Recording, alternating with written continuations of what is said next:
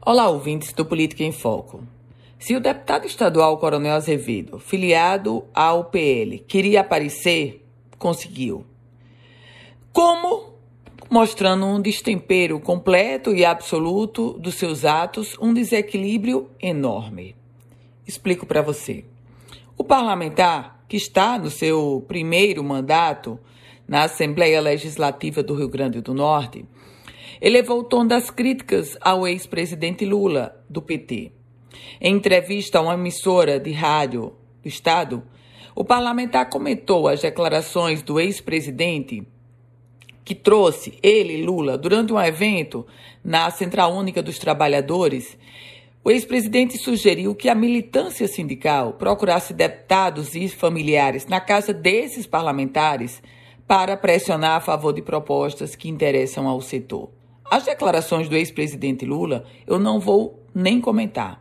Aliás, não vou comentar também as declarações do deputado estadual Coronel Azevedo, mas entro no mérito, sim, de um desequilíbrio emocional completo e total do parlamentar que, nessas declarações à imprensa local, ele classificou o ex-presidente Lula de bandido, de cachaceiro, até aí declarações uma verborragia natural de um deputado que se coloca de extrema direita. Natural.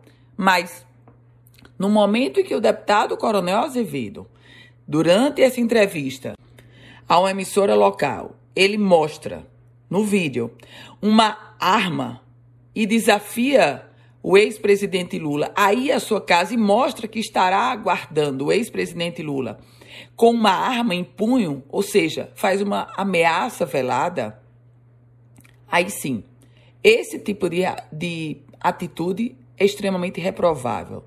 Você já imaginou se todas as pessoas que se sentirem atacadas, atingidas ou que simplesmente não gostarem de uma declaração forem receber os autores dessa declaração ou forem atacar os autores dessa declaração com uma arma em punho, como é que vai em que vai se transformar o nosso país? Foi isso que o Coronel Azevedo propôs. Eu volto com outras informações aqui no Política em Foco com Ana Ruth Dantas.